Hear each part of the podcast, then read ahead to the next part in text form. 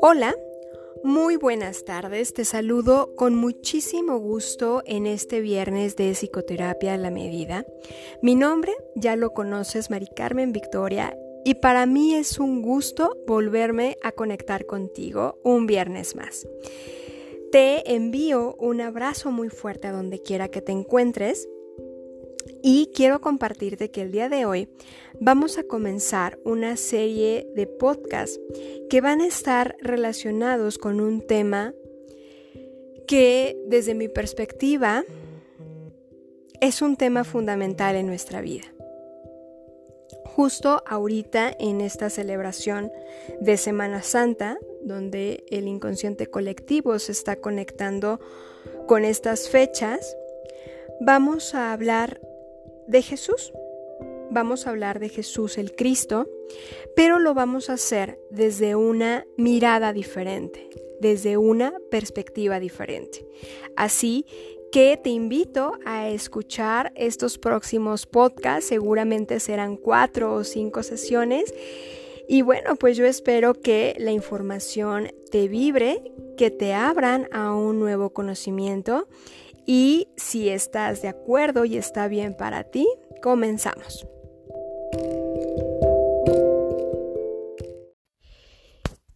Quizá puedas preguntarte el por qué hablar de Jesús en estos en esta nueva serie de podcast que inicia el día de hoy. Y bueno, justo como te comentaba al principio, una de las razones es porque ahorita nuestro inconsciente se está conectando con ese tema. Sin embargo, la información que se nos ha proporcionado, si tú practicas alguna religión, pues la información que se nos ha proporcionado a veces dista mucho de la realidad. Y en segundo lugar, eh, quise platicarte de esto porque estamos viviendo también momentos de cambio, momentos de cambio como seres humanos, y justo es este maestro que reencarna en esta tierra el que nos deja una serie de enseñanzas para conectar con esa parte profunda de nosotros que es nuestra parte divina.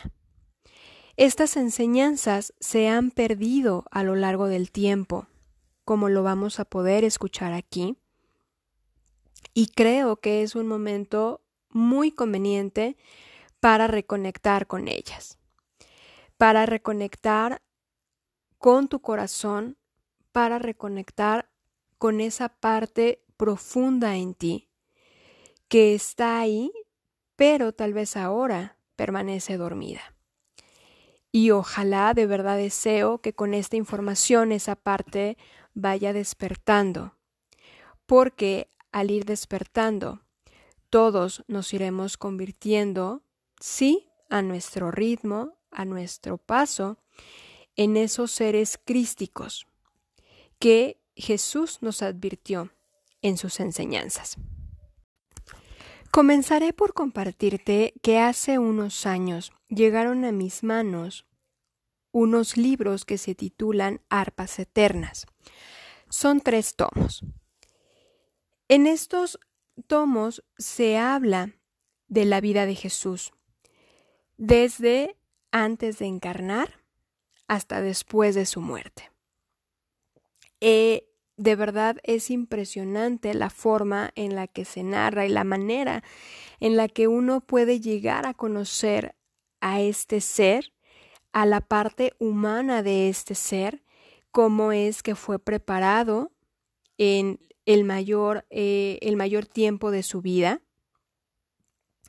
Pero, ¿quién mejor para platicarte de ello que una persona que se ha dedicado a su lectura y a su estudio. Eh, él es Fernando Rosales, me va a estar acompañando en esta serie de podcast de Jesús, una nueva mirada. Y nos gustaría empezar a platicarte cómo es que estos libros se materializan en esta dimensión. Cómo es que se da esta información y empieza a distribuirse y la gente empieza a conocerla. Fer, los libros de arpas eternas eh, fueron canalizados o fueron bajados por una persona que comienza a realizar este trabajo de escribir la vida de Jesús. Sí, así es. Quien lo baja o lo recibe es Josefa Rosalía Luque Álvarez. Ella es la reencarnación de uno de sus maestros de Jesús, que se llamó Hilarión en Montenevo. Ella, eh, al ser, eh, bueno, no sé, quiero, quiero suponer que al ser la reencarnación de este maestro Esenio, en su propio proceso evolutivo, ella siente la necesidad o empieza a recibir esta información. Sí, así es. Es como aquellos que seguimos tratando de dar un conocimiento, como en este caso, este conocimiento que estamos nosotros compartiendo con los demás. Y como sabemos, eh, toda la información de todos los seres humanos, de toda la humanidad, de todos los tiempos, queda grabada en algo que yo conozco como registros akashicos, que tú le das otro nombre. Sí, yo lo he conocido como la Divina Acacia. Que es eh, esa ese akasha, ese éter, en donde toda esta información queda grabada. Y bueno, pues algunas personas pueden conectarse a ella para bajar información o bien eh, algunos seres también canalizan información. Sí, esto puede ser tan sencillo como que cada persona inclusive se ha visto con este, hipnosis o tratamientos que se han dado a, a gente de diversas partes del mundo donde cuando van un poco más atrás en su vida, cuando hacen alguna regresión, llegan a una parte donde en su consciente no lo tienen fijo, no lo tienen en memoria, vamos a decir, pero cuando se hacen esas regresiones o empiezan a recordar más allá, pueden tener a ese acceso. Esa parte es donde está grabado esta información. Así es, Fer, todos tenemos la capacidad y eh, podemos desarrollar la habilidad para conectarnos con toda esa información que está ahí. Y bueno, ya en, en programas más adelante estaremos platicando específicamente de los registros akáshicos, como esa información que se encuentra en la octava dimensión podemos contactarla. Entonces, pero Fer, regresando a la historia de Arpas Eternas, esta mujer argentina empieza a bajar la información, empieza a recibir o incluso a recordar toda, toda esta información acerca de la vida de Jesús. Y como todo en la vida, esto tiene un propósito el dar a conocer esta información tiene un objetivo y un propósito para la humanidad. Sí, desde que ella empieza a prepararse para poder ser el medio de dar a conocer esta información, ella inclusive funda una escuela que se llama así, Fraternidad Cristiana o Crística, y es para que la humanidad pueda seguir este ejemplo que en vida nos dio Jesús el Cristo. Y esta escuela que comenta Fer se encuentra en Argentina. Si tú quieres saber más acerca de ella, la puedes buscar en internet como Fraternidad Cristiana Universal.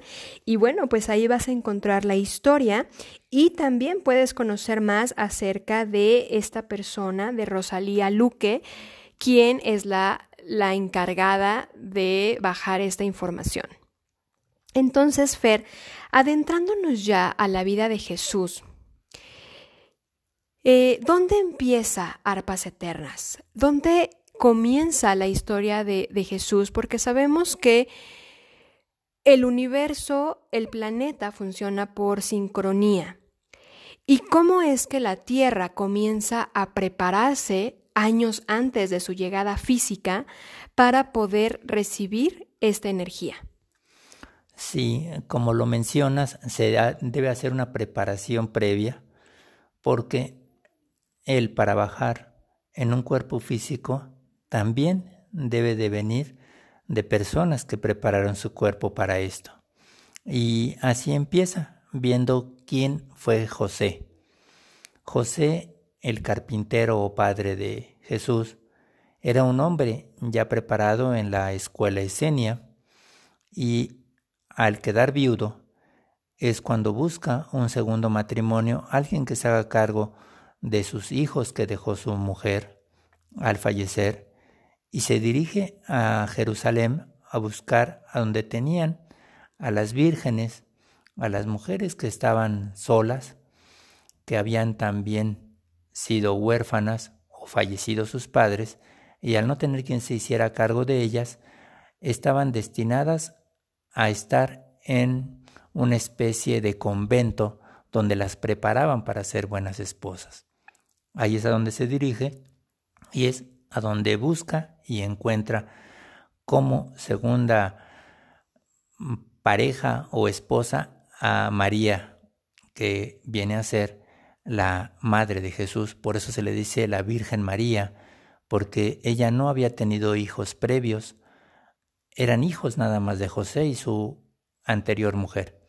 Y de ahí, de la Virgen María o María, al casarse con José, es donde ellos, como esenios, dan como fruto a Jesús. Claro, porque es importante decir que tanto José como María estaban eh, en la fraternidad esenia, compartían estos conocimientos y estos aprendizajes esenios.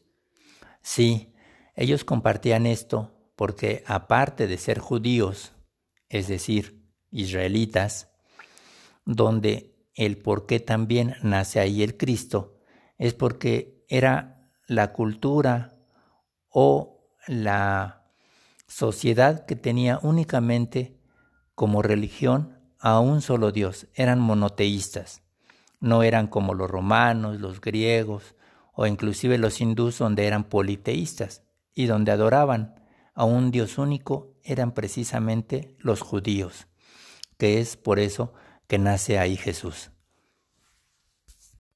Y sabemos, Fer, que antes de que Jesús encarnara en esta dimensión, él, como todas las almas, había pasado por un proceso previo de reencarnaciones en otras vidas. Sabemos que las almas vamos reencarnando con la finalidad de ir afinando los aprendizajes que necesitamos. Entonces Él tiene, se dice que esa encarnación de Jesús es la número nueve y según la Cábala tiene ocho encarnaciones previas en donde él fue trabajando, incluso se dice que fue reencarnando con las mismas almas que lo acompañaron en esa vida como Jesús.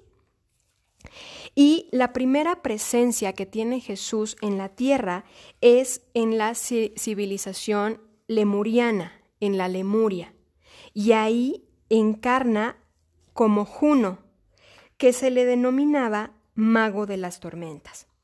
Su segunda encarnación se da ya eh, también en la época lemuriana y ahí encarna como Numu, que es divino pastor. Incluso uno de los maestros esenios que se dedica a la sanación tiene ese mismo nombre. La tercera presencia de Jesús en la tierra es ya en la civilización atlante. Reencarna él ya en la Atlántida y ahí se le da el nombre de Anfión, Rey Santo. En su cuarta vida eh, está también en la civilización atlante y ahí encarna como Antulio y era un filósofo atlante. La quinta, la quinta etapa de Jesús en la tierra es en la época de Abel y se le conoce como el hombre luz. La sexta encarna como Krishna y es donde, donde desarrolla grandes poderes. La séptima vida encarna como Moisés, el gran legislador de la humanidad, y justo es uno de los hijos de Moisés, Esen, quien funda a la fraternidad esenia. De ahí se derivan los grandes conocimientos esenios. En la octava vida de Jesús, encarna como Buda. Nace en Nepal y se le conoce como el místico ermitaño. Y así es, Fer, cómo nos damos cuenta que Jesús trae ya en su bagaje álmico toda una serie de experiencias que lo estaban preparando para ser el, el rey de reyes, para ser el Mesías que esperaba la humanidad, e, ese último avatar solar.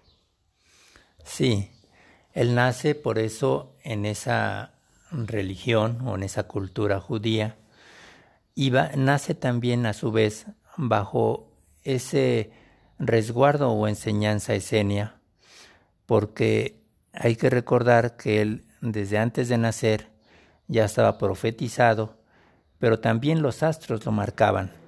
Y como los astros lo marcaban, no era exclusivo de los esenios que supieran que iban a ser el Mesías. También lo sabían otras culturas, otras doctrinas que se dedicaban a ver los astros e inclusive los mismos reyes que tenían astrólogos que veían las estrellas y les decían qué podía suceder y qué iba a suceder, veían que iban a ser un ser que iba a ser el rey de reyes, ese Mesías esperado. Como es el caso de los Reyes Magos, que a mí me gustaría que nos platicaras de ellos, Fer, que eh, sabían perfectamente cuándo iban a ser el Mesías y lo estaban esperando. Sí, estos tres Reyes Magos son estas escuelas de filosofía donde ya esperaban que naciera este ser, Melchor, Gaspar y Baltasar, pertenecían cada uno de ellos a una escuela diferente de distintas partes cercanas o bien del Medio Oriente. También algo que normalmente no se menciona es a Filón. Filón de Alejandría era no era rey porque no tenía esas posesiones que ellos por eso les decían reyes magos, porque reyes era por el poderío económico que existía en ese momento y magos porque gracias a su conocimiento actuaban y realizaban cosas que para muchos les parecían mágicas. Y Filón de Alejandría era un estudiante muy avanzado que estaba a cargo de la biblioteca de Alejandría, aquella biblioteca donde había grandes conocimientos, donde se habían acumulado muchos en aquel entonces no libros, pero sí la forma en que se transmitía el conocimiento de unas personas a otras, ya sea en tablas, en madera, en tablas de piedra, ya fuera en tablas de barro, en telas que en aquel entonces tenían. Entonces, en todas estas formas que se transmitía la sabiduría, se llegaron a archivar en la gran biblioteca de Alejandría. Y debido a esto, en esa escuela de Alejandría, quien sabía también de esto es Filón, que también se reunió con los tres reyes magos y también van a ver el nacimiento de Jesús. Claro que Filón eh, de Alejandría es considerado el cuarto, el cuarto rey mago, solo que bueno, por alguna razón no teníamos conocimiento de, de él o el inconsciente colectivo no tiene conocimiento de él. Entonces, este es el cuarto rey mago. Y vamos a adentrar ahora en la forma en que nace Jesús. María, al ser una virgen que ya estaba preparada en el templo judío, bajo oraciones, bajo una educación religiosa, vamos a decir, entonces ella estaba muy apegada a lo que podríamos decir actualmente lo que son rezos y oraciones. Y Jesús perdón, José, como su pareja, aunque no estaba tan apegado a un templo o a este a estos ritos o rituales religiosos, si era esenio y si comprendía y aceptaba que había personas, sacerdotes o seres más dedicados a la religión. Entonces María, al acompañarlo y ser la pareja de José, fue, llegó y se hizo cargo de su casa con sus cinco hijos. Y ella fue la madre que los educó y los crió. Pero también es cuando este, nace o empieza a venir a la vida Jesús. Al venir a la vida Jesús, los ángeles o los seres espirituales que lo acompañan empiezan a comunicarse y a dar ese ambiente que podríamos decir místico a la persona en primer lugar de María, a su hogar e inclusive a José, que él como marido de María la ve muy lejos e inclusive la narran que estaba a punto de considerarla casi como una deidad, porque la veía tan, vamos a decirle, introyectada, muy conectada con lo místico, con lo sublime, que él se sentía separado de ella. Es bajo este ambiente, bajo estas, podríamos decir, directrices de estos ángeles, que ellos ven que van a ser receptores de este Mesías, que para aquel entonces lo que abundaba o era más común no era tanto como un Mesías, sino ellos lo veían como un profeta. Recordemos que en este pueblo o esta cultura judía, lo que ellos tuvieron antes de Jesús eran los profetas. Fer, en la cultura que nos ha sido inculcada, se eh, bueno, sí se nos ha hablado de los ángeles, de esas energías que vienen y anuncian a María el nacimiento de Jesús, pero también se nos ha dicho que José y María tuvieron que salir de su casa y buscar un lugar en donde naciera Jesús, terminando así en un pesebre, que es donde nace. Incluso en las fiestas decembrinas, conocidas como pastorelas, eh, todos hacemos una alusión a esta etapa del nacimiento de Jesús. Pero, ¿qué es lo que nos, qué es lo que nos dice Arpas Eternas? ¿Cómo es que nace este, este profeta? Eh, mira, él, José y María tenían un hogar, tenían un lugar donde tenían a sus hijos. Pero, como bien dices, tuvieron que trasladarse porque en este hogar no había familiares cercanos que pudieran ayudar en el nacimiento de este hijo que iba a tener María. Entonces sí se trasladan y se trasladan a Betlehem o lo que normalmente escuchamos en la mayoría de canciones de Belén. Por eso hablan de Belén porque ellos se trasladaron a unos familiares donde le iban a ayudar en el nacimiento de, Jesús. Y este lugar a donde se trasladaron no era una gran ciudad, era también una especie de poblado pequeño. Por eso es que ahí se dedicaban a este lo que hablan de gente que cuidaba ganado, ovejas, o caballos, cabras, que era lo que más se abundaba ahí por el tipo de vegetación que había. Había mucha gente que tenía cabras, eran más resistentes y se pueden alimentar mejor. Y es por eso que los pastores, quienes pastoreaban a este ganado, eran los que al ver que ese hogar se iluminaba con mucha gente porque los esenios se ayudaban y ahí ya empiezan el apoyo de todos ellos a, a José y a María porque veían que ellos al ser esenios dentro de sus valores era ayudarlos. Y también como ya estaba marcado que ellos iban a tener a este profeta o ser más adelantado, los empiezan a apoyar. Entonces veían que mucha gente se allegaba a donde había nacido Jesús. No fue en un pesebre, no fue, vamos a decir, como en un lugar errante donde no había ni quien los este, recibiera, sino fueron con unos familiares en Belén. Y es ahí a donde todos los esenios cercanos fueron a conocerlo y se acercaban con el pretexto de ir a comprar lana, de ir a comprar los tejidos que se dedicaba este pueblo. Y por eso los pastores veían que algo pasaba en ese hogar donde había nacido un niño. Fer, ¿por qué los esenios tenían que acercarse a esta casa donde había nacido Jesús con el pretexto de comprar lana? Porque los esenios, como te has dado cuenta y la mayoría lo debe de saber, no los menciona la religión católica. No lo menciona porque los esenios buscaban la esencia de lo que eran los judíos. Han buscado siempre realmente los diez mandamientos que dejó Moisés.